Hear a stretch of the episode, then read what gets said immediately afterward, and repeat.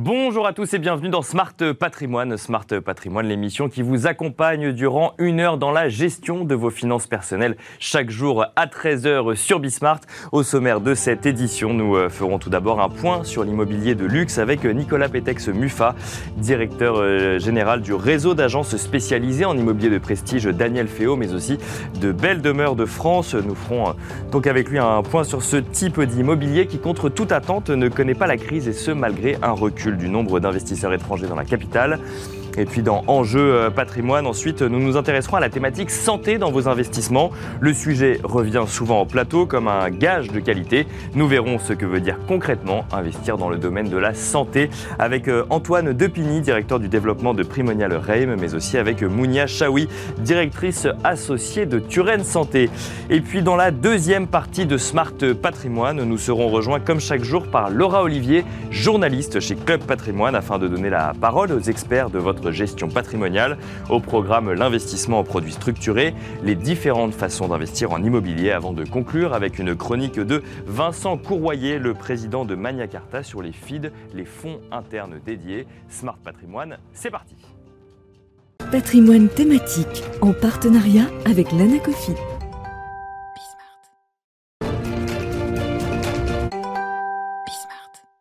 Et c'est parti pour patrimoine thématique, un patrimoine thématique consacré comme tous les mardis aux investissements dits plaisir, passion ou encore alternatifs. Aujourd'hui, coup de projecteur sur l'immobilier de luxe, également appelé euh, immobilier de prestige, un secteur qui, contre toute attente, ne connaît pas la crise. On en parle avec Nicolas Pétex Mufa, directeur général du réseau d'agences donc euh, d'immobilier de prestige Daniel Féo, mais aussi de Belle Demeure de France. Bonjour Nicolas Pétex Mufa. Bonjour. Bienvenue sur ce plateau. Alors je dis euh, contre toute attente car euh, l'immobilier de prestige, à l'heure où on se parle euh, en fin d'année 2021, se porte bien, alors que ceux qui portaient le marché avant la crise Covid, avant 2020, à savoir les investisseurs étrangers, ne sont toujours pas revenus ou très peu revenus en France et pourtant, bah, le marché continue à, bien se porter. Oui, alors même euh, plus que bien Plus qu'avant. Puisqu'on est si on compare en gros le début de l'année 2019, les trois premiers euh, trimestres 2019 aux trois premiers trimestres 2021, mhm. et si on se concentre sur le segment des biens immobiliers euh, vendus à plus de 3 millions d'euros, on est à une multiplication par deux et demi du nombre de transactions observées. D'accord. Je ne suis pas en train de comparer l'année Covid à cette année. non, non, on parle de 2019. Avant, c'était déjà une année record. Euh, et effectivement, sans les étrangers. Avant le Covid, vous aviez euh, un étranger qui intervenait sur une transaction sur deux sur ce segment au-delà de 3 millions d'euros. Euh, et là, c'est vrai qu'avec le Covid, les étrangers sont beaucoup moins là. Et surtout, les Américains, qui représentent le premier contingent d'acquéreurs internationaux, ne sont pas là du tout. Alors, on commence à les voir revenir mais vraiment tout doucement. Mais c'est vrai que ça fait un an et demi qu'on les, qu'on les a pas vus. Donc on multiplie par deux en fait le, le, nombre d'acquisitions. Vous, vous, nous avez donné comme, comme limite plus de 3 millions d'euros. Ça veut dire que quand on est à plus de 3 millions d'euros, on rentre dans l'immobilier de prestige ou c'est des critères, des critères un peu plus précis que ça quand même? Alors, se pose la question de la définition de l'immobilier de luxe. Qu'est-ce que c'est que l'immobilier de luxe eh Est-ce que c'est quelque chose de très grand ou est-ce qu'il y a d'autres critères Vous êtes un des premiers à me la poser, donc euh, donc c'est plutôt pas mal parce que tout le monde parle toujours d'immobilier de luxe sans bien définir euh, ce dont il s'agit. Euh, il y a une, un, standard international qui consiste à considérer qu'on entre dans l'immobilier du haut de gamme ou du luxe à 1 million de dollars. D'accord. ça s'applique évidemment pas à Paris mais il faut que les gens qui se renseignent ou qui regardent des études se disent bien que ça porte en général euh, sur des transactions à, un montant supérieur à un million de dollars. Et c'est vrai qu'à un million de dollars, on n'est pas du tout dans le monde du luxe à Paris. D'accord, ouais. Euh, Parce que les prix sont particulièrement élevés, effectivement. Oui. Euh, alors, avec, avec des, des, brokers partenaires avec lesquels on travaille, au sein du réseau Christie's notamment, on a plutôt, nous, tendance à considérer qu'on se situe dans l'immobilier haut de gamme dès lors qu'on on dépasse 1,4 fois euh, le prix au mètre carré euh, qu'on constate euh, sur le secteur de l'appartement ou de l'hôtel particulier qui, est mis en vente.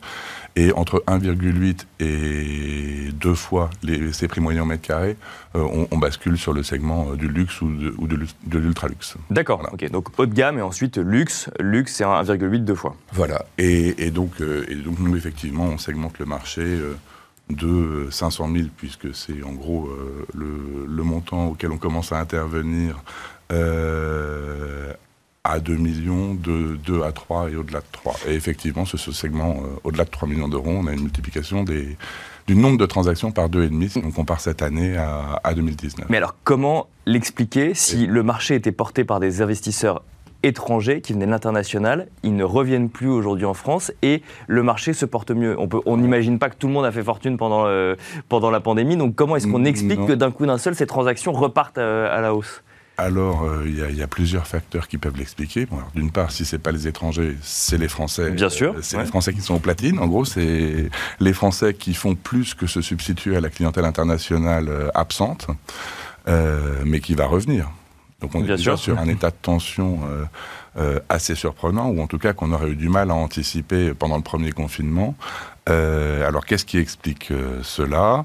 Un, les produits concurrents, à savoir les produits financiers dits sans risque, qui rapportent en gros zéro. Donc, mhm. Est-ce qu'il vaut mieux avoir de l'argent en bogue sur un fonds en euros qui ne rapporte rien du tout euh, éventuellement sur un contrat d'assurance vie avec une fiscalité qui n'a pas tendance à devenir plus favorable au fur et à mesure que les années passent Ou est-ce qu'il vaut mieux basculer euh, ces sommes euh, sur l'acquisition d'un appartement qui n'a pas d'équivalent, c'est-à-dire un appartement exceptionnel au sens réel du terme, c'est-à-dire qu'il n'a pas d'équivalent sur le marché. Mais donc on est dans une dynamique de placement là pour le coup. On est dans une dynamique euh, de plaisir, parce que c'est mhm. très agréable, de jouissance quotidienne, parce mhm. que être dans un appartement de ce type-là et vivre dans un appartement de ce type-là procure euh, du plaisir chaque jour.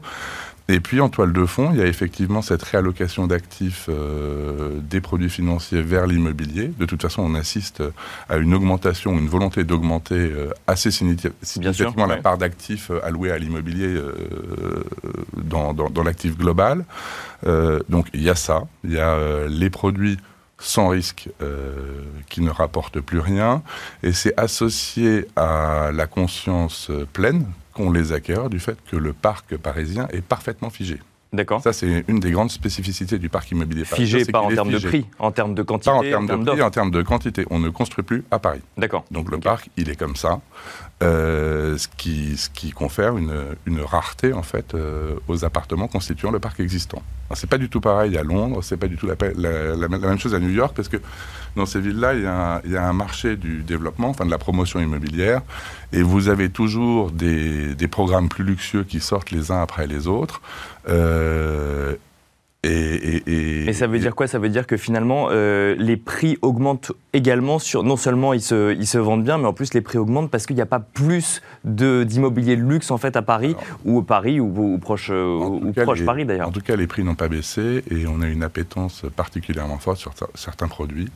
Euh, je pense euh, aux hôtels particuliers ou aux maisons des villas privées du 16e. Enfin, en fait, finalement, pour schématiser, partout où vous avez des arbres, ça peut être les, les, grandes avenues du 7e. Cherchez les arbres, vous trouverez le luxe, c'est ça euh, Les grandes avenues du 7e, les villas privées du 16e, Neuilly, euh, la, première couronne. Euh. Mais tous ces acheteurs, ça veut dire qu'ils avaient déjà les moyens en fait, d'aller vers l'immobilier de luxe en 2019 mais que finalement, en fait, ils privilégiaient d'autres types de placements, c'est ce que vous nous dites, et que maintenant, en fait, ils privilégient l'immobilier de luxe en premier lieu, c'est ça?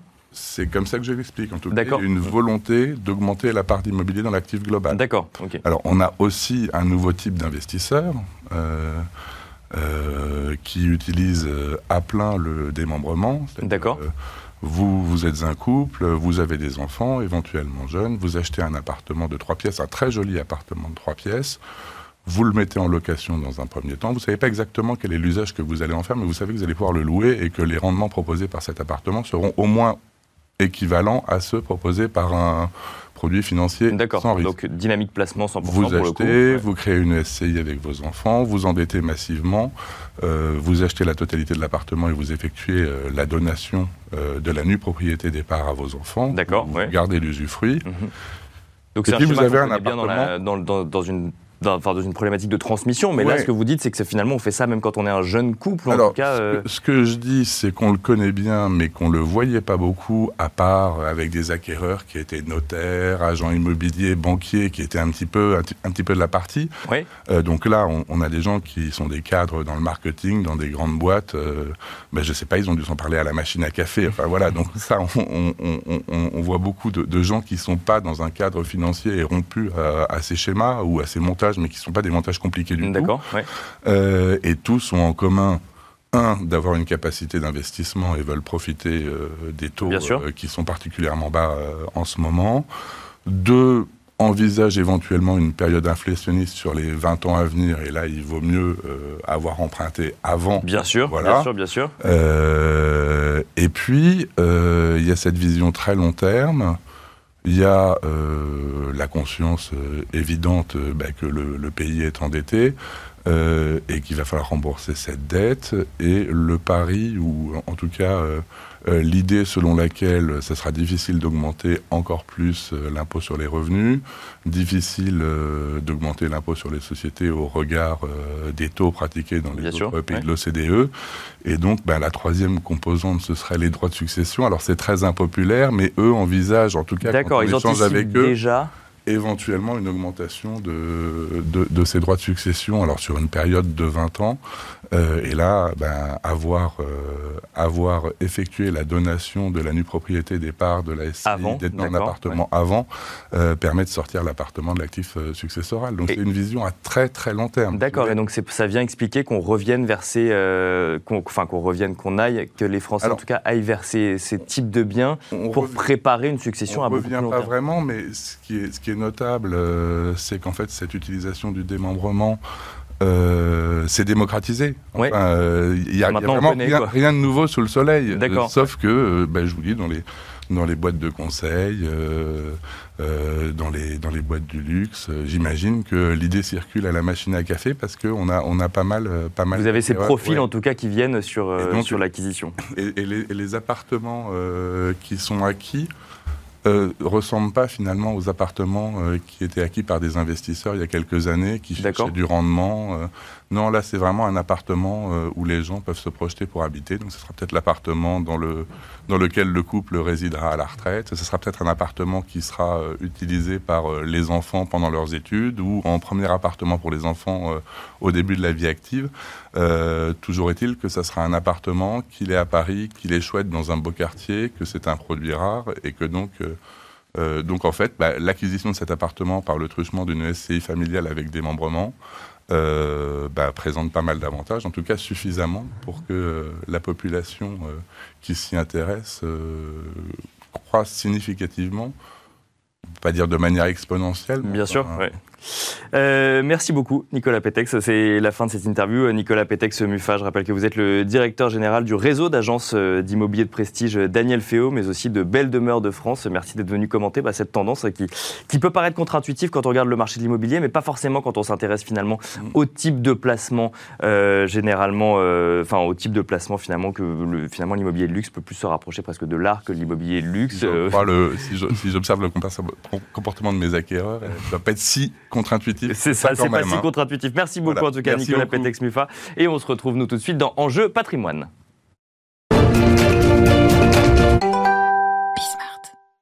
On enchaîne avec Enjeu patrimoine, une quinzaine de minutes ensemble où nous allons aborder la thématique santé dans ces investissements, une thématique qui revient souvent sur ce plateau et qui semble même être un gage de sérieux, voire de performance. Nous en parlons avec deux acteurs complémentaires dans le domaine de l'investissement. Nous en parlons avec Antoine Depigny, directeur du développement de Primonial Reim. Bonjour Antoine Depigny. Bonjour. Et nous en parlons également avec Mounia Chaoui, directrice associée de Turenne Santé. Bonjour Mounia Chaoui. Bonjour. Bienvenue sur ce plateau. On va commencer avec euh, vous, Mounia Chaoui. Donc, on va essayer de décrypter tous les trois un peu bah, la thématique globale de l'investissement santé. Turenne Santé, euh, c'est 220 millions d'euros d'encours sous gestion. Euh, ah, non, c'est plus. C'est plus maintenant 320 millions d'euros d'encours sous gestion.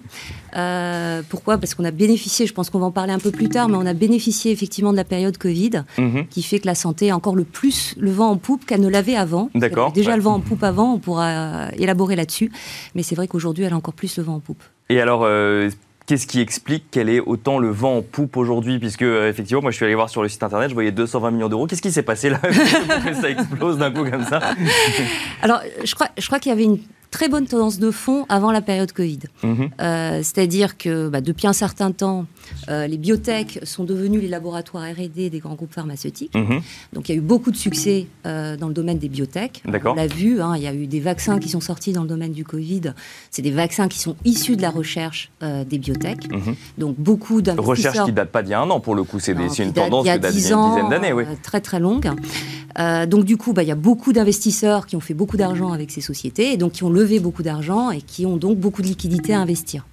Et dans le domaine du LBO, eh bien, c'est, une c'est un domaine qui avait déjà le vent en poupe auparavant. Pourquoi? Parce qu'on a une population, bah, comme on le sait, qui est vieillissante. Mhm. Euh, de plus en plus de gens ont envie d'avoir accès à la santé ou ont accès à la santé. Donc, bien sûr, c'est des marchés qui sont en forte croissance, qui sont résilients.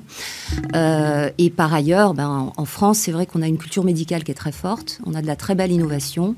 Tout le monde nous envie notre crédit impôt recherche. Bien sûr, des produits innovants. Et donc nos sociétés eh bien, continuent à grossir et sont euh, de plus en plus grosses dans le domaine de la santé. Donc si je comprends bien, ce qu'il faut comprendre, c'est qu'il y a un, euh, une forte demande en France et d'un autre côté, il y a euh, une innovation finalement française qu'on nous envie. Et il y a eu bah, un petit coup de projecteur quand même en 2020 sur ces biotech, sur cette course au vaccin qui fait qu'on suivait finalement tous ces acteurs de santé. On sentait que c'était, que en tout cas celle ou celui qui trouvait le vaccin aurait potentiellement bah, derrière les, marchés. En fait, on s'est rendu compte, on a quoi On a découvert, euh, il y a des investisseurs qui ont découvert ces business models ou c'est vraiment une tendance de long terme et il y a juste eu un petit coup de projecteur l'année dernière? Je pense que c'est une tendance de long terme. Il y a une vraie, euh, c'est vrai qu'il y a eu un gros coup de projecteur l'année dernière et c'est vrai qu'aussi dans le domaine des sociétés euh, de la santé qui sont rentables, donc là plus dans le domaine du LBO dans lequel aussi Turan investit.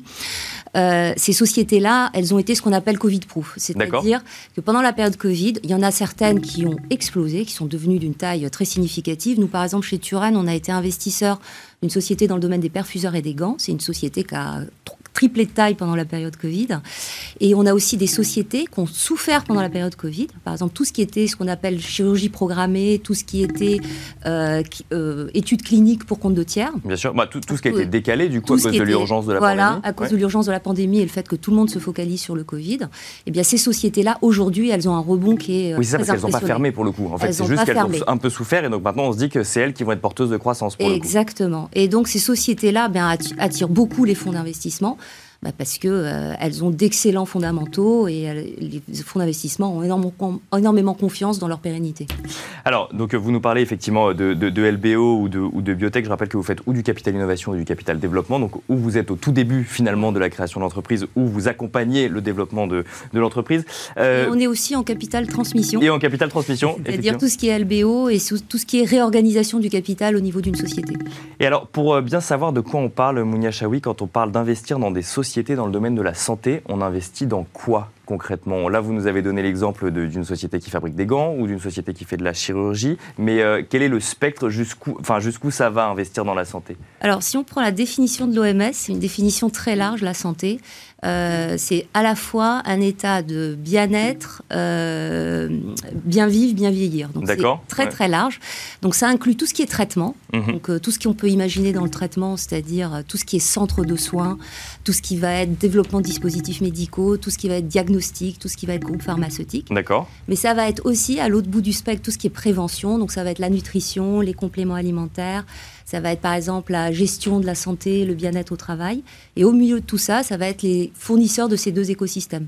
Donc on va y inclure la e-santé, qui a mhm. énormément le vent en poupe en ce moment. Ça va être tout ce qui est euh, gestionnaire d'études cliniques pour compte de tiers, fabrication de médicaments. D'accord. Euh, ça c'est un gros sujet en ce moment, puisque pendant la période Covid, la France s'est rendue compte qu'elle avait des problèmes pour avoir accès à certains médicaments. Bien sûr, il y avait même une question de savoir si on n'allait pas rapatrier la fabrication de ces médicaments. Exactement. Alors nous, par exemple, on a fait un investissement en décembre 2020 sur une société qui fabrique des médicaments pour compte de tiers. Euh, c'est une société qui se développe euh, très très bien. Elle souffre un peu aujourd'hui de, la problématique euh, d'acheminement des matières premières, mais c'est des sociétés effectivement qui se développent énormément avec un besoin de rapatrier certains sites de production en France. si je comprends bien, si on parle de bien vivre ou autre, en fait finalement la santé c'est plusieurs réalités différentes en fait et c'est plusieurs réalités économiques différentes. On ne peut pas comparer une biotech à une entreprise qui va faire de la nutrition par exemple, enfin pas de la nutrition mais de, de proposer des solutions alimentaires pour anticiper par exemple un certain nombre de maladies Complètement. En fait, euh, les sociétés sont très différentes, donc les business models sont très différents. Et ce qui fait que investir de la santé, ben, en fait, vous n'avez pas un seul risque. D'accord. Mais vous avez des risques différents suivant les sociétés et des opportunités complètement différentes. Investir dans une clinique, c'est pas du tout pareil que d'investir, par exemple, dans un petit groupe pharmaceutique qui va avoir trop de problématiques à, à, gérer. Une clinique, ça va être une problématique de remplir la clinique, de passage, de problématiques de baisse de prix. sur un groupe pharmaceutique, ben, ça va être d'autres problématiques. Ça va être plutôt quelles études cliniques faire, que faire pour pas avoir un déremboursement de ces produits, que faire pour que les prix se maintiennent, etc. Il y a des risques de bulle aujourd'hui dans la santé quand on voit qu'il y a autant d'investisseurs qui, euh, qui, qui, s'y intéressent et qui, qui pensent que c'est là où il faut être aujourd'hui? Alors c'est une très bonne question.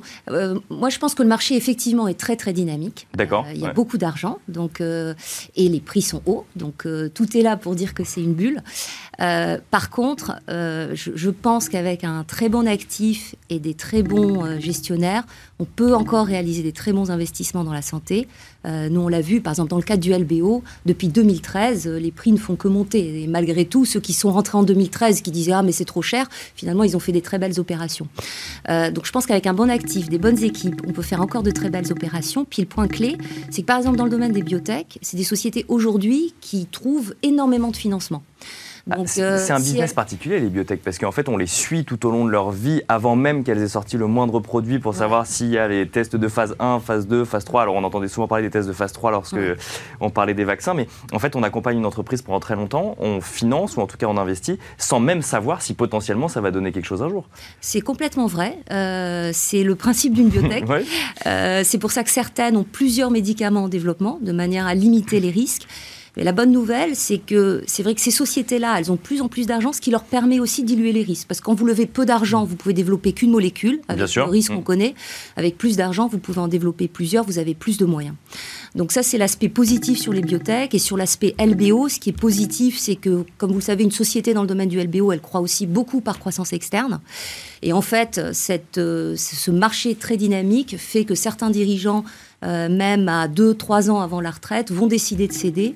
Et donc, c'est des opportunités intéressantes pour les sociétés en LBO. D'accord, ça, peut créer des opportunités justement pour aller investir dans ces sociétés-là. Exactement, pour aller en acquérir et devenir plus gros, plus significatif et donc créer de la valeur au niveau de la société. Antoine Depigny, donc alors vous, voyez ce secteur de la santé, mais plus du côté immobilier, puisque du coup c'est le métier de Primonial, Primonial Reim d'investir en, immobilier. La thématique santé, elle est aussi assez présente, hein, pour le coup, voire très présente dans, euh, l'investissement immobilier. Pourquoi? Parce que euh, c'est un gage de sérieux, un gage de qualité, parce que c'est une demande des, euh, épargnants? Oui, effectivement, c'est vraiment une demande assez forte. Hein. Alors nous, on a investi sur l'immobilier de santé depuis environ une dizaine d'années. on a vraiment vu que depuis 2-3 ans, et spécifiquement depuis la crise sanitaire, hein, il y a vraiment eu un vrai coup de projecteur sur cette, classe d'actifs. Les, principales caractéristiques de la classe d'actifs, c'est que d'une part, euh, c'est une classe d'actifs qui est caractérisée par euh, des grands trends démographiques. Euh, donc c'est plutôt acyclique et, et ça s'oppose en tout cas, ça vient en complément de l'investissement traditionnel sur les bureaux, sur les commerces, sur la logistique. Donc finalement, la, création de valeur, et on va dire le grand train de valeur sur l'immobilier de santé, il est vraiment lié à la démographie, euh, au vieillissement de la population, aux besoins en immobilier de santé. Et ça, c'est vraiment créateur de valeur. Donc ça veut dire que c'est plus, ça paraît plus sûr. Après, je sais, je, donne pas moi d'avis, mais ça paraît plus sûr parce que ça paraît d'être une tendance qui, enfin justement, c'est pas une tendance, c'est que ça, ça, avance doucement, mais c'est une tendance de très très très long terme. Exactement, c'est une tendance de très long terme et c'est une tendance qui est décorrélée des cycles économiques. Et donc aujourd'hui, évidemment, en période de d'incertitude économique, ça paraît extrêmement rassurant. D'autre part, il y a un autre élément qui est très important sur cette classe d'actifs, c'est que c'est une classe d'actifs qui est caractérisée par des baux très longs. D'accord. Quand on va euh, acheter un, immobilier de santé, et on pourra revenir sur ce que c'est que l'immobilier de santé, parce bah, que c'est assez large. Même question que pour. voilà, il y, a tout un panel assez différent, mais la caractéristique principale, c'est qu'on a des beaux longs avec des opérateurs. Donc on a 10 euh, ans, 20 ans, 30 euh, ans devant nous. D'accord avec une certaine pérennité évidemment des loyers et des flux financiers. Et pour les investisseurs, évidemment, c'est très, euh, c'est très rassurant. Bon, et alors concrètement, on investit dans quoi quand on fait de l'immobilier de santé Pour le coup, on investit dans les locaux de toutes les entreprises qu'on a citées tout à l'heure ou c'est plus large et plus vaste que ça? Alors en fait, on, a effectivement une définition qui est peut-être un tout petit peu plus restrictive de l'immobilier de santé. C'est euh, l'immobilier de santé d'abord, celui qu'on voit dans les villes. Hein. donc c'est euh, les cabinets médicaux, pourquoi pas les laboratoires d'analyse, les murs de laboratoires d'analyse. Donc ça, c'est vraiment la, la, santé dans les villes. Il y a toute la santé type clinique avec les, le court, le moyen et le long séjour en fonction effectivement des pathologies. Et après, il y a toute la partie résidentielle avec les résidences services seniors et les EHPAD. D'accord. On a évidemment beaucoup parlé pendant, le, pendant la crise sanitaire. Et donc là, cette fameuse silver economy. Donc en fait, la thématique santé est aussi portée par ce qu'on appelle cette silver economy en fait. Exactement. Elle est portée par les trends démographiques. On sait que la population grandit et qu'elle vieillit.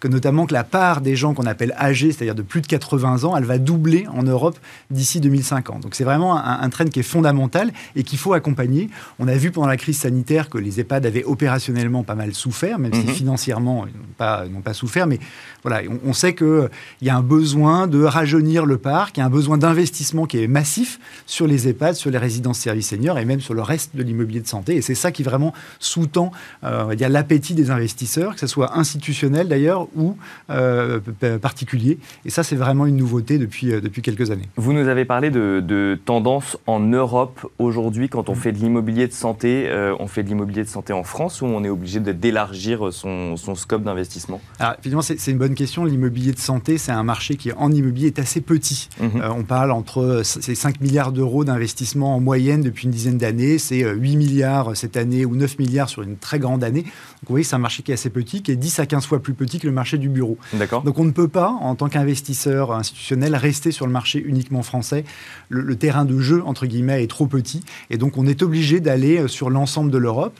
Et quand on regarde les grandes caractéristiques des différents pays, hein, euh, l'âge de la population, euh, la, part de, du revenu qui est disponible pour investir sur la thématique de la santé, les grands pays qui se dessinent, c'est la France, l'Allemagne, bien sûr, certains pays du Sud, alors peut-être un peu en avance, hein, parce que sociologiquement, c'est encore un petit peu plus compliqué. voilà, l'EHPAD, la résidence service senior, ça reste encore un peu compliqué, mais c'est intéressant de rentrer aujourd'hui sur l'Italie, sur l'Espagne. Et bien sûr, quand on sort de la zone euro, il y a effectivement l'Angleterre, le Royaume-Uni, qui est un marché qui est déjà très mature sur le, euh, voilà, en Europe au sens large. Ce qui ressortait effectivement de ce que nous disait euh, Mounia euh, Chaoui, c'est que la, santé, en fait, c'est des réalités tellement différentes que finalement, on, on peut presque diversifier son portefeuille dans la santé. Est-ce que dans l'immobilier de santé, on fait le même constat ou en fait, vu que ça reste le même actif, le même immeuble, on diversifie pas de la même manière? Non, effectivement, il y a des réalités qui sont assez différentes. Hein. Une, clinique, par exemple, une clinique euh, euh, a une réalité euh, immobilière qui est très différente. C'est un actif qui est assez spécifique et donc, qui donc va avoir un rendement légèrement supérieur que, par exemple, une résidence service senior en, plein centre-ville. Et donc, dans son portefeuille, hein, et c'est exactement ce que nous, on fait au sein de...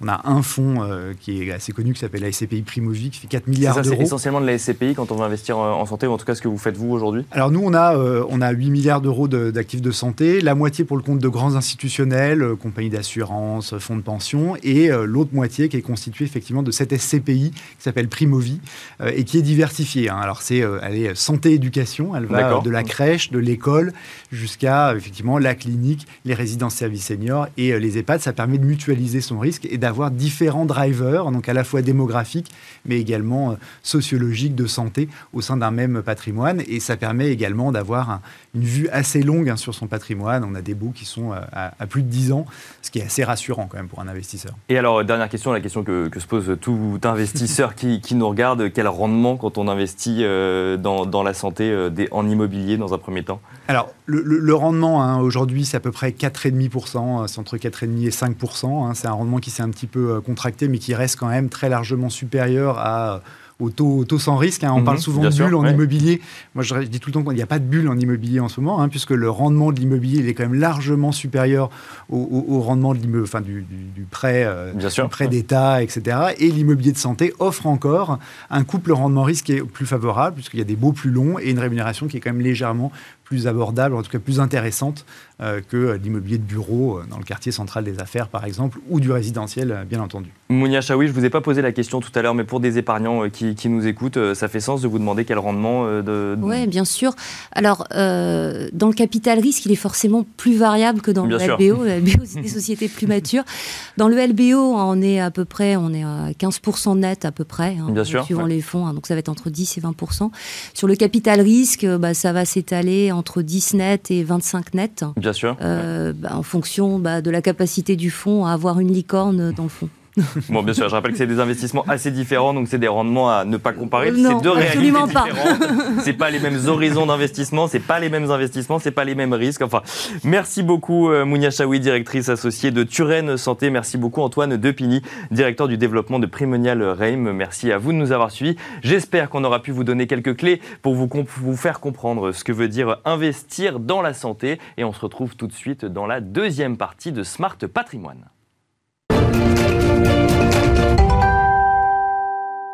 Et on enchaîne à présent avec la deuxième partie de Smart Patrimoine, une deuxième partie en partenariat avec Club Patrimoine où nous donnons chaque jour la parole aux experts euh, du secteur de la gestion de patrimoine. Et nous avons le plaisir également de retrouver euh, pour cette deuxième partie Laura Olivier, journaliste chez Club Patrimoine. Bonjour Laura. Bonjour Nicolas et bonjour à tous. Aujourd'hui au sommaire dans le Club Macro, nous allons euh, retrouver Antoine Boissé, directeur associé chez Silex et on parlera de produits structurés et de leur intérêt en cas de hausse des et ensuite, dans le Club Action, on se demandera quelles sont les meilleures façons d'investir en immobilier. On en parlera avec José Zaraya, le président d'Eternam.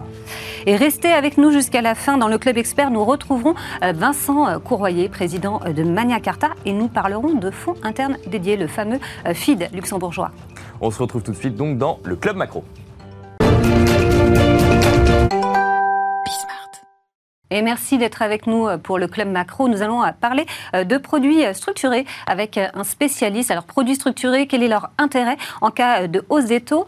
Antoine Boissé, directeur associé chez Silex, est avec nous pour en parler. Bonjour Antoine. Bonjour Laura. Bonjour, bonjour Nicolas. Bienvenue. Merci. Vous allez bien? Très bien, Alors, on va parler euh, avec vous euh, de produits structurés. Alors, c'est vrai que vous êtes euh, un, expert de, la question. Alors, le produit structuré, ce qui serait pas mal déjà, c'est de rappeler ce que c'est quand même, puisqu'en plus, il y, a, deux, formats hein, chez... Tout à fait. Alors, c'est une, bonne question, puisque c'est assez souvent peu vu, ça. Il y a deux formats pour faire les produits structurés. On a soit un fonds commun, on peut faire un fonds commun de placement, mhm. ou soit un EMTN. Un EMTN, c'est un Euro Medium Term Note donc euh, comme son nom l'indique en français, c'est une obligation mhm. qui est émise par une banque. Donc déjà, on voit qu'il y a... FCP. Exactement. Et on voit déjà qu'il y a deux euh, différences notables. Quant à la hausse des taux, euh, le FCP ne sera pas impacté par la hausse des taux. En revanche, le MTN pourra l'être mhm. en fonction de la structure qui sera choisie. Mhm. La structure, donc ça c'est pareil. On redéfinit du coup la structure du produit avec son sous-jacent qui est quand même important. Complètement. Alors, mais je pense qu'avant toute chose, il faut, enfin, juste faire un petit focus en se disant que s'il y a une remontée des taux, il va y avoir euh, probablement, c'est que l'économie va mieux. C'est qu'il y a l'économie rechauffe, il y a de plus en plus euh, d'inflation, il y a mhm. de la tension euh, sur le, marché du travail, et ça veut dire que bah, potentiellement, ça c'est vertueux. Exactement, il y a des classes d'actifs qui peuvent être plus intéressantes que d'autres. J'en viens mhm. donc au sous-jacent.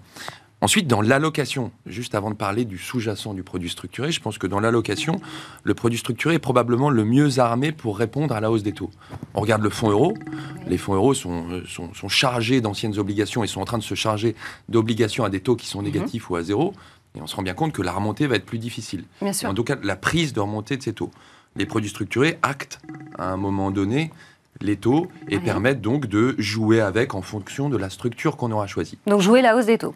On peut jouer la hausse des taux et ça, on, le verra sur, la structure. D'accord. Ensuite, le, produit structuré, euh, son, outre son format, on va choisir un sous-jacent. Et c'est ça qui est excessivement important. Il y a différents types de sous-jacents. On peut choisir des sous-jacents obligataires via des CDS. Et on va comprendre que bah, s'il y a une remontée des taux, on va plutôt jouer des CDS qui vont avoir une duration plutôt courte, plutôt que longue, pour être mhm. moins impacté par cette remontée des taux. Autre chose, les CDS, ça ne veut pas dire que le produit ne va pas réaliser ce qu'il souhaite réaliser, c'est-à-dire délivrer un rendement. C'est juste que vous allez avoir un mark to market, donc une valorisation qui va être euh, plus difficile en cas de remontée des taux. Mhm. Donc ça, c'est côté taux. Côté equity, si on prend un sous-jacent equity, un mhm. sous-jacent action, bah là, on a beaucoup de choses à faire. Et c'est ça qui est super intéressant. Il y a différentes typologies de produits. On peut faire des... Alors, soit on est dans l'assurance vie, soit on est hors de l'assurance vie. Si on est dans l'assurance vie, on va avoir un cadre restreint on va pas pouvoir faire très exactement ce qu'on veut. Euh, donc on va avoir des structures qui vont être un peu différentes et même les sous-jacents vont être définis par l'assureur majoritairement. donc dans ce cadre-là, on peut sélectionner des titres qui vont avoir la capacité de passer la hausse des taux. Moi, je suis incapable de le faire. D'accord. Mais bon, on peut le faire, chez vous. Mais, mais, chez Silex, j'ai des spécialistes qui le font. Moi, mhm. je suis. Mon métier, c'était d'être structureur, en tout cas de, travailler dans une salle des marchés. Maintenant, je suis chez Silex où on a une société de gestion, on a des experts en recherche, Maximalimi notamment, et on a des personnes qui vont vous accompagner sur la création de ces produits. Donc, lorsqu'on choisit des sous-jacents, nous, qu'est-ce qu'on va faire? Ben, On va aller voir notre société de gestion, nos analystes financiers, leur demander mhm. quels sont les sous-jacents qui, à ton avis, vont être ceux qui vont être le mieux armés en cas de remontée des taux pour progresser euh, dans leur parcours boursier. ça, c'est un des piliers d'expertise chez vous. Hein, Exactement, et ça, c'est excessivement important mhm. et on est ravis de le faire. Donc, euh, ensuite, il y a la structure du produit. Qu'est-ce qu'on fait comme produit? On voit que bah, dans l'assurance vie, majoritairement, on voit que des autocols.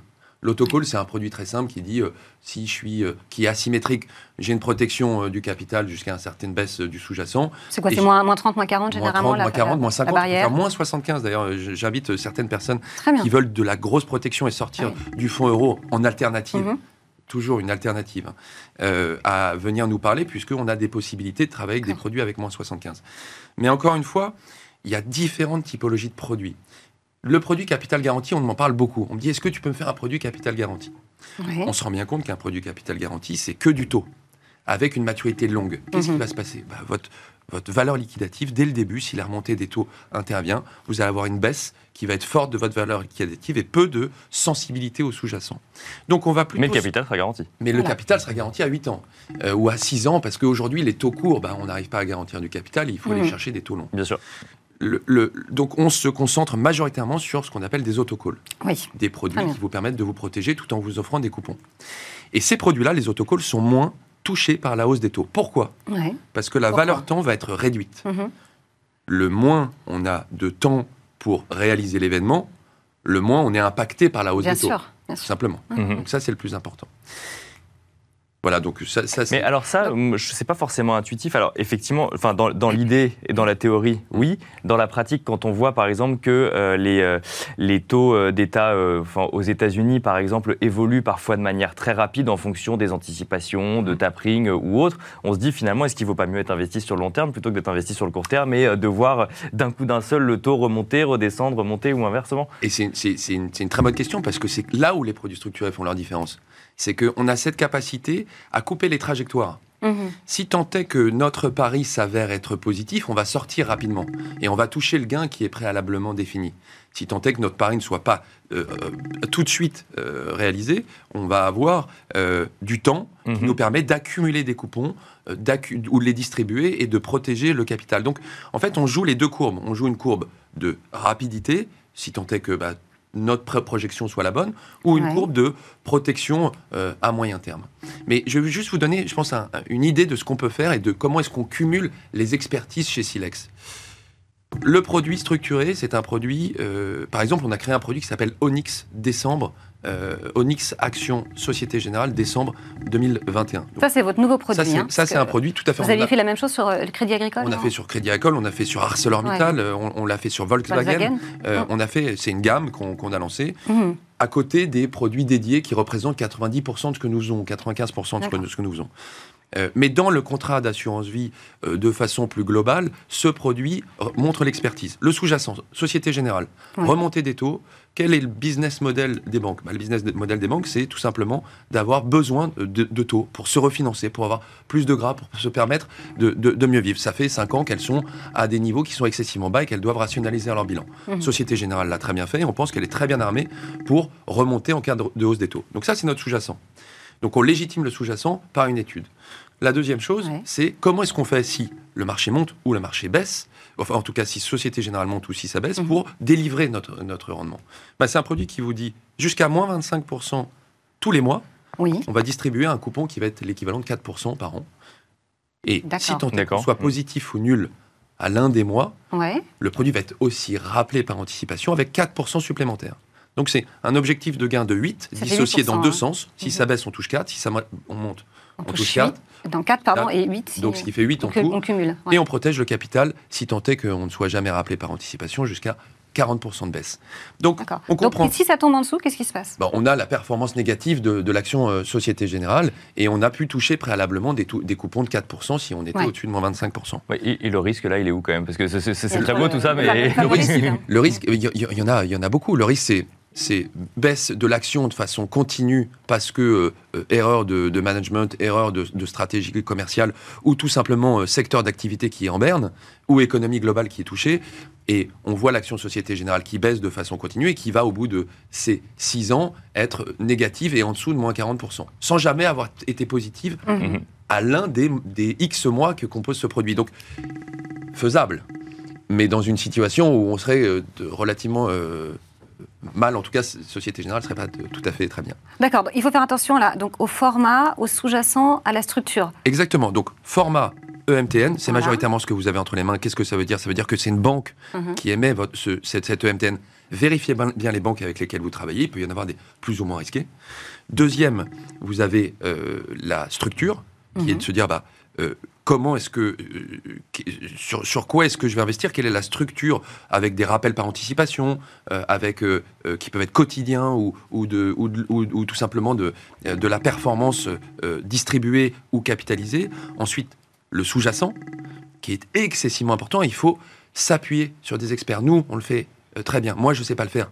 J'ai des gens qui le font pour moi. Vous le faites à, la maison, chez Exactement, on est in-house là-dessus. Donc, je suis vraiment je vous invite, c'est la plus grosse problématique des produits structurés, c'est comment trouver un sous-jacent qui, pour répondre à la question, pourra euh, passer avec mhm. brio la, remontée des taux. Bien sûr. Donc euh, vraiment le sous-jacent, c'est euh, si on doit se rappeler quelque chose, c'est ce qu'on doit surveiller de très près. Merci beaucoup Antoine d'avoir été avec, avec nous. je rappelle que vous êtes directeur associé chez Silex et nous on se retrouve tout de suite pour le Club Action.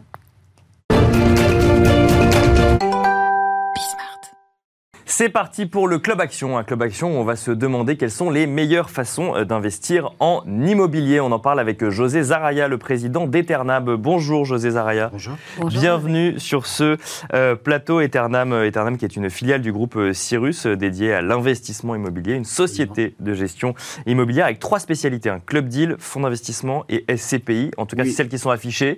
Il y en a peut-être d'autres, je vous vois... Tout type d'investissement immobilier pour accompagner nos clients dans les investissements immobiliers. D'accord. Donc, quelle que soit la nature de l'investissement et quelle que soit la poche dans laquelle on peut réaliser cet investissement. D'accord. Donc l'idée, c'est vraiment d'un accompagnement global en fonction du besoin euh, du client. Bon, la question est assez claire. Quelles sont les meilleures façons d'investir en immobilier? Moi, je voyais que vous aviez sur votre site trois grandes spécialités. Je me suis dit, bah, ils ont fait la sélection du coup de celles, dans lesquelles ils croient le plus. Quelles sont, selon vous, la meilleure façon d'investir en immobilier? Est-ce que déjà, j'imagine que ça correspond en fonction, enfin, des différents profils euh, de, personnes. Euh, qu'est-ce qui correspond à quel profil, à quel moment moment de vie, à quelle euh, volonté d'épargne Ça dépend à la fois du profil du client, des moyens et de, la typologie d'investissement qu'il veut réaliser. D'accord. Vous pouvez très bien euh, faire un très bon investissement en achetant directement un bien immobilier euh, dans un cadre fiscal ou non, mhm. soit une loi Pinel ou un investissement en déficit foncier ou un investissement en une propriété. Ça, ça dépend un peu de, la, de, vos objectifs patrimoniaux et alors, puis de la durée d'investissement. Cet investissement, si on les prend un par un, c'est pour quel objectif et qu'est-ce que le professionnel de l'immobilier nous dit À quoi il faut faire attention quand on fait ce type d'investissement? De toute façon, quel que soit l'investissement immobilier que vous faites, il faut toujours faire attention aux mêmes euh, critères. D'accord. Euh, la qualité de l'emplacement, D'accord, qui est un élément clé. Euh, le contexte économique qui entoure le bien immobilier, est-ce qu'il euh, il est facilement accessible? Est-ce qu'il y a des moyens de, de, communication? Est-ce qu'il y a euh, des commerces? Est-ce qu'il y a des écoles? Parce que la valeur intrinsèque, finalement, hein, c'est une valeur économique. Bien sûr. Et puis après, ça dépend aussi de vos objectifs à court, moyen, long terme, et puis du niveau d'investissement que vous êtes prêt à réaliser, et puis de la façon dont vous êtes prêt à le réaliser. Quand vous investissez sur un fonds, vous déléguez euh, le choix des investissements mmh. euh, à, un investisseur pour vous, un professionnel, et donc vous achetez une typologie, une stratégie d'investissement. Mmh. Quand vous achetez un bien précis, vous achetez un, par exemple une nue propriété, vous allez choisir l'emplacement, vous allez choisir euh, la ville, vous allez choisir la typologie du bien. Donc il y a un investissement personnel qui est un peu plus important. Bien sûr. Puis quand vous faites un club deal, là vous associez un groupe mm. euh, de personnes qui achètent une opération relativement importante et donc euh, vous sélectionnez indirectement le bien dans lequel vous voulez investir. Donc il n'y a pas de typologie euh, préférentielle. Ça dépend vraiment de votre situation patrimoniale, de vos objectifs à moyen et long terme, et puis de, de l'investissement personnel que vous êtes prêt à faire. D'accord, parce que ça va changer en fonction du ticket d'entrée, par exemple? Ça va changer en fonction du ticket d'entrée, et puis ça va changer aussi en fonction du, de l'investissement personnel que vous êtes prêt à faire dans, Ah oui, le temps qu'on est prêt à y passer, l'énergie qu'on est prêt à y mettre. Voilà, euh, euh, si j'investis dans un fonds, ben, j'achète une stratégie qui m'est proposée par un, opérateur professionnel et je lui fais confiance. Mm. Et à ce moment-là, lui. justement... là, c'est vraiment sur la confiance. Voilà. La confiance dans le gestionnaire. Il faut avoir confiance dans le mm. gestionnaire et lui a toute l'attitude pour investir dans le respect, bien sûr, euh, des conditions générales du fonds et de la typologie du fonds. Et alors justement, cette question de confiance, vous en tant que professionnel de l'immobilier, euh, comment est-ce qu'on fait euh, pour choisir le professionnel avec qui, qui va nous accompagner? Parce que on peut voir parfois, justement, vous parliez de dispositifs fiscaux, on nous propose des dispositifs fiscaux très avantageux dans des zones euh, où où il n'y a pas forcément beaucoup d'habitations. Je pense notamment au cas de, de résidences seniors, où en fait le jour où euh, il y a le moindre souci, bah, on se retrouve avec un, un, appartement sur les bras. On a effectivement fait confiance à un professionnel immobilier, mais on n'a pas forcément choisi le bon. Comment est-ce qu'on choisit le bon professionnel? Ça, c'est comme euh, choix. Hein. Je crois qu'il faut être très sélectif. Il faut être très attentif, surtout à son investissement. Euh, il y a des paramètres sur lesquels on ne doit pas euh, transiger. On ne doit pas transiger. Euh, quand je parle de, de, de, de l'emplacement ou quand je parle du contexte économique dans lequel se trouve le bien, c'est un élément indispensable. D'accord. Vous investissez dans une région. prime, c'est toujours l'emplacement voilà, privilégié. Vous investissez dans une région où il n'y a pas de, de, économique, il n'y a, a, pas d'activité. Euh, vous êtes sûr que votre mhm. investissement à moyen long terme euh, peut pâtir euh, d'un problème de locataire, un problème de, de conjoncture? Enfin, mhm. vous, investissez à Lyon, vous savez que vous aurez quand même beaucoup moins de difficultés que si vous investissez à, à Troyes, par exemple. Bien sûr. Et si on investit en centre-ville, on a moins de, on a moins de, si on investit en centre-ville, on a moins de difficultés, par exemple, que si on investit dans des zones qu'on imagine émerger un peu plus tard, ou c'est pas forcément vrai ça? C'est pas forcément vrai. Bon, c'est évident qu'à partir du moment où vous choisissez du prime, c'est quand même beaucoup plus sécurisant. Euh, un centre-ville restera un centre-ville. Le cœur de Paris, euh, Le cœur de Paris, ça restera toujours le cœur de Paris. Le cœur de Lyon, ça sera toujours le cœur de Lyon. Maintenant, il y a des, régions, il y a des, il y a, des agglomérations qui se développent, qui ne sont pas aujourd'hui encore euh, confluence à Lyon. il n'y avait rien il y a, il y a 15 ans.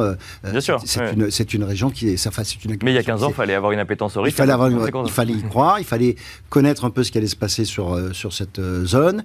Et puis, il fallait réfléchir un petit peu à l'organisation de l'agglomération lyonnaise et voir que c'était une région qui était extrêmement euh, dynamique en termes économiques, euh, qui avait des flux migratoires extrêmement positifs. Et donc, c'est des régions sur lesquelles on peut plus facilement investir avec plus de sécurité.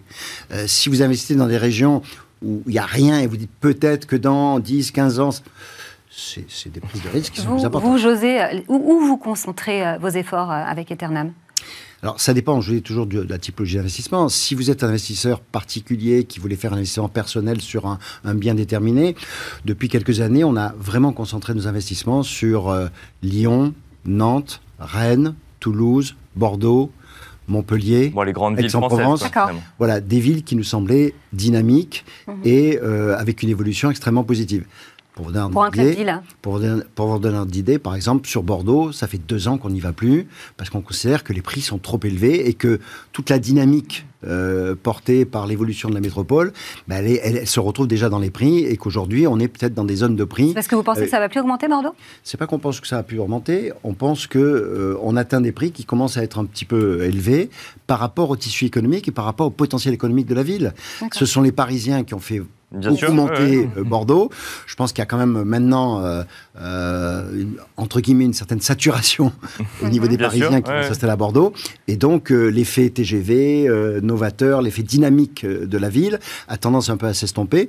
Bien sûr que ça continuera probablement à augmenter probablement pas dans les mêmes proportions qu'on a pu connaître précédemment, mais il y a une chose qui est certaine, c'est que cette augmentation future nous, on a le sentiment qu'elle est déjà dans les prix. D'accord.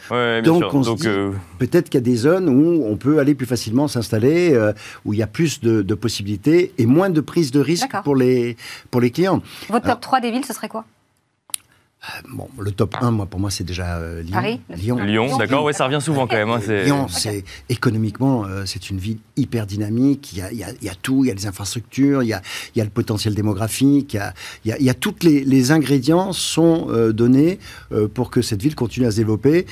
moi, je dirais, c'est un petit Paris sans peut-être les inconvénients de Paris et, avec une proximité, avec une proximité de Paris, une, un moyen de locomotion qui est extrêmement important. Bon, après, on a, on a pas mal travaillé sur Euh, et toute l'agglomération, maintenant, on, va un peu plus, dans la banlieue rennaise. Mhm. On, essaie de développer certaines banlieues rennaises parce qu'on pense qu'il y a beaucoup de potentiel et Rennes commence à devenir un peu cher. Mais c'est vrai que l'accessibilité est extrêmement bonne et donc il y, a, une appétence pour ce genre de région. Et puis maintenant, peut-être qu'on va dans des régions euh, euh, moins, qui étaient moins évidentes jusqu'à maintenant, mais qui se développent bien.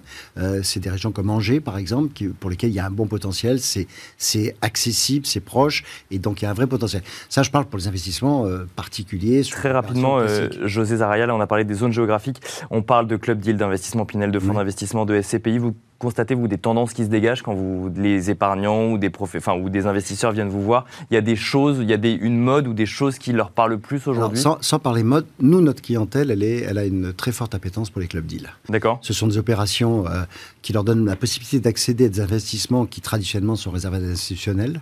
Donc c'est très difficile à obtenir. Et des investissements euh, avec euh, des forts potentiels de, de développement. Donc c'est l'inconvénient euh, par rapport à ça, ou bon, ce qui correspond un petit peu à la clientèle, c'est que les tickets d'entrée sont relativement importants. D'accord. Mais, mais on constate quand même qu'il y a une très forte appétence pour ce type d'investissement. Et puis, on a. Euh, José, c'est quoi le ticket d'entrée, du coup, généralement moyen? Bah, Ça peut aller de 250 000 à 750 000 euros. 250 000, c'est peut-être un crédit un peu traditionnel, et 750 000 euros, c'est sur des opérations un peu plus prestigieuses, un peu plus euh, euh, difficiles à obtenir, bah, sur lesquelles on a un nombre limité de clients. Oui, mais ça reste, alors très rapidement, ça reste des prix qui sont équivalents à l'achat d'un appartement directement ou d'une maison directement. Pourquoi choisir l'un plutôt que l'autre euh, Non, non, non, non, c'est plus important, parce que là, je vous parle de, du ticket d'investissement, de l'equity. Derrière, il y, il y, a un crédit à l'intérieur du club deal, qui fait que quand vous investissez grosso modo 750 000 euros, vous prenez un engagement grosso modo sur 1,5 million. D'accord, donc il faut avoir la surface financière pour pouvoir... Et, nous, on ne peut pas proposer ça à un client qui n'a pas au minimum une surface financière d'au moins euh, bien 10 fois l'investissement. Euh, toujours pareil, donc ça, ça touche une clientèle euh, plus limitée. Et puis, en matière d'investissement euh, individuel, 750 000 euros, ce sont des très très gros investissements. On est plus dans des fourchettes de 300, 350 que 750 000 euros. Donc euh, c'est des approches euh, un petit peu différentes. Merci beaucoup José Zaraya d'avoir répondu à cette question complexe, les meilleures façons d'investir en immobilier, parce que du coup il n'y a pas de réalité universelle, mais on a compris un petit peu votre positionnement sur le sujet. José Zaraya, président d'Eternam. Quant à nous, on se retrouve tout de suite dans le Club Expert. Et vous regardez le Club Expert. Aujourd'hui, notre invité est Vincent Courvoyer, président de Mania Carta. Et on va parler avec lui de FID, le fameux fonds interne dédié luxembourgeois. Bonjour Vincent. Bonjour. Bonjour, bienvenue. Merci. Euh, on va déjà redéfinir hein, ce qu'est euh, le FID pour ceux qui ne connaîtraient pas euh, encore. C'est quand même important de rappeler ce que c'est que le, fonds interne dédié. Le fonds interne dédié, c'est l'assurance vie luxembourgeois qui permet de créer un fonds dédié à un client dans lequel il va pouvoir choisir euh, l'ensemble des intervenants sur sa gestion financière, la société de gestion, le dépositaire, et de pouvoir une, avoir une gestion adaptée, dynamique à l'intérieur de cette enveloppe, comme une enveloppe d'unité de compte qui lui est parfaitement euh, personnalisée. Oui, c'est sur mesure. Exactement, c'est du sur mesure. Et c'est vrai que la réglementation luxembourgeoise permet, euh, propose différentes formes de fonds dédiés à ABCD qui dépendent de la fortune financière du client. Et plus euh, la fortune est importante, hein, ce sont les termes de, la réglementation, hein. c'est un peu désuet mais c'est intéressant, plus la fortune est intéressante et plus le, les produits que l'on va pouvoir utiliser dans le fonds interne dédié vont être euh, euh, dynamiques. Et donc c'est adressé quoi qu'à une clientèle haut de gamme qui a les moyens d'avoir son fonds dédié, spécifique? Alors c'est vrai que c'était l'habitude, en fait. Hein. Les fonds interdédiés étaient réservés aux banquiers privés, aux gestionnaires de fortune, comme le Luxembourg était réservé à, des personnes qui avaient une fortune financière importante. Alors que pas du tout. Le fonds interdédié est accessible à partir de 125 000 euros. C'est-à-dire qu'on peut avoir sa propre enveloppe à partir de 125 000 euros. D'accord. Elle s'est fortement démocratisée ces dernières années pour pouvoir accéder euh, à des clients euh, traditionnels euh, qui sont nos clients. parce que c'était 250 000 euros il y a encore pas si longtemps, il y a quelques années. Exactement. Et en fait, euh, généralement, les, compagnies luxembourgeoises privilégiaient d'ailleurs le type D qui dépassait le million d'euros. Et alors pourquoi euh, réduire le montant? Parce que du coup, quel est l'intérêt pour une assurance vie luxembourgeoise de dire, bah attendez, on va pouvoir passer plus de temps à gérer selon votre propre euh, volonté d'investissement, euh, alors que vous investissez moins, parce que c'est plus de temps quand même pour une, compagnie d'assurance vie Alors, ce n'est pas la compagnie qui gère, hein, c'est la mm. société de gestion qui va être nommée euh, à la tête du fonds interne dédié. D'ailleurs, ça a une grande facilité, c'est-à-dire quand la société de gestion ne plaît plus ou que les performances ne sont pas au rendez-vous, on change. On change, tout simplement. Il y a une démission. Ce qui est un petit peu plus complexe lorsqu'on a un fonds dédié euh, à FCP en France. Euh, pourquoi la gestion financière devient au cœur de nos métiers hein, On a parlé il y a quelque temps de gestion pilotée, de gestion sous mandat. Euh, nous ne sommes ni experts, ni avons le temps d'assurer la gestion financière de nos clients au mieux. Donc ces enveloppes permettent de pallier cette carence et de pouvoir bénéficier de l'expertise d'une maison de gestion pour la gestion financière de nos clients, qu'elle soit traditionnelle, hein, c'est-à-dire à 125 000 euros, ou qu'elle soit plus sophistiquée euh, en type D. C'est vrai que le, film donc, avait cette réputation d'être un produit euh, coûteux, un produit opaque aussi. Alors que Exactement. Est-ce que c'est le cas Est-ce que ce n'est pas le cas? Oui, alors ce n'est plus le cas. C'est vrai que les, les assureurs luxembourgeois euh, étaient, il y a quelques années, réticents à, donner la cuisine, ce qui mhm. était derrière, en tout cas au travers de nos outils traditionnels de, de consolidation que l'on peut utiliser, qu'on peut montrer à nos clients. Aujourd'hui, c'est fini, il y a une transparisation totale il n'y a plus de risque de requalification du contrat. Ils ont compris que c'était intéressant. Pas oublier que le Luxembourg, il y a encore quelques années, exigeait que la donnée soit protégée à Luxembourg et pas ailleurs. Mhm. Donc ils ne pouvaient pas transmettre la donnée euh, sur le territoire français. Ce qui pouvait en arranger certains, mais ce qui que, alimentait la réputation d'OPAC pour le coup. Exactement, exactement. Pour répondre à la deuxième question sur le prix, euh, c'est vrai que ce sont des produits qui sont peu onéreux en termes de, de, de coûts de gestion. Euh, puisqu'en fait, ils sont faciles et euh, il n'y a pas euh, toute la mécanique de, frais administratifs ou de contrôle qu'on peut avoir sur des FCP ou des SICAV. Alors, Vincent Courrier, vous nous avez déjà partiellement répondu à la question, mais je vous la repose. Le, le feed, c'est pas quelque chose qui est très développé, que les gens connaissent. Vous, c'est quelque chose que, que vous appréciez, que vous trouvez que c'est un, outil essentiel aujourd'hui pour aider, pour accompagner les, les épargnants dans la gestion de leur patrimoine? Exactement. C'est vraiment un outil qu'on n'utilise pas assez. Euh, puisque euh, en raison de sa réputation d'inaccessibilité mhm. avec son seuil, et que l'on doit euh, utiliser de plus en plus pour assurer la qualité de la gestion financière que l'on doit à nos clients. Hein. On doit valoriser leur patrimoine. Quand on a construit le projet, quand on a construit l'organisation, on doit, in fine, valoriser ce patrimoine pour atteindre l'objectif. Mais parce que du coup, vous dites que euh, la gestion financière, c'est pas votre métier et que du coup, c'est vaut mieux que le FID, entre guillemets, que la société de gestion prenne en main, la, le, entre guillemets, l'investissement de, de, de, l'épargne du client et en même temps avec un, un, niveau un peu de sur-mesure quand même. Exactement. Notre métier, on est allocataire de risque. D'accord. On est capable de déterminer le risque que le client est cap doit prendre, peut prendre par rapport à son objectif. Est-ce qu'on doit être sur les marchés il y a des gens qui font ça tous les jours, toute la journée, extrêmement bien. Si on regarde 2020, c'est un exemple. C'est la preuve par trois. 15 euh, mars, les marchés s'écroulent. 31 mars, les spécialistes décident qu'il faut rebasculer sur les marchés actions. Et si on a suivi leurs leur conseils, fin mai, on avait retrouvé notre niveau. Mm, mm. En, dedans, donc, comme en termes de, de classe d'actifs, on va retrouver euh, euh, quoi, du produit structuré, de l'immobilier, de, de l'ESG. On peut mettre même, je crois. Bien sûr, on peut mettre tous les produits en fait, et plus la surface financière est importante, et plus on peut aller chercher des produits innovants, un peu plus performants, mm. réservés à une classe d'actifs de, de, et de clients euh, plus avertis sur leur métier. Et ça, c'est intéressant parce que parfois, nous n'arrivons pas à trouver ces produits-là dans l'assurance vie française. Merci beaucoup Vincent euh, Courrier. Je rappelle que vous êtes le président de merci. Magna Carta. De... Merci de nous avoir défini un petit peu ce que c'est que ces FID, ces fonds internes dédiés. C'est la fin de Smart Patrimoine, Laura. Euh, et oui, un plaisir de l'animer à vos côtés et on se retrouve demain pour un nouveau numéro de Smart Patrimoine. Bonne journée.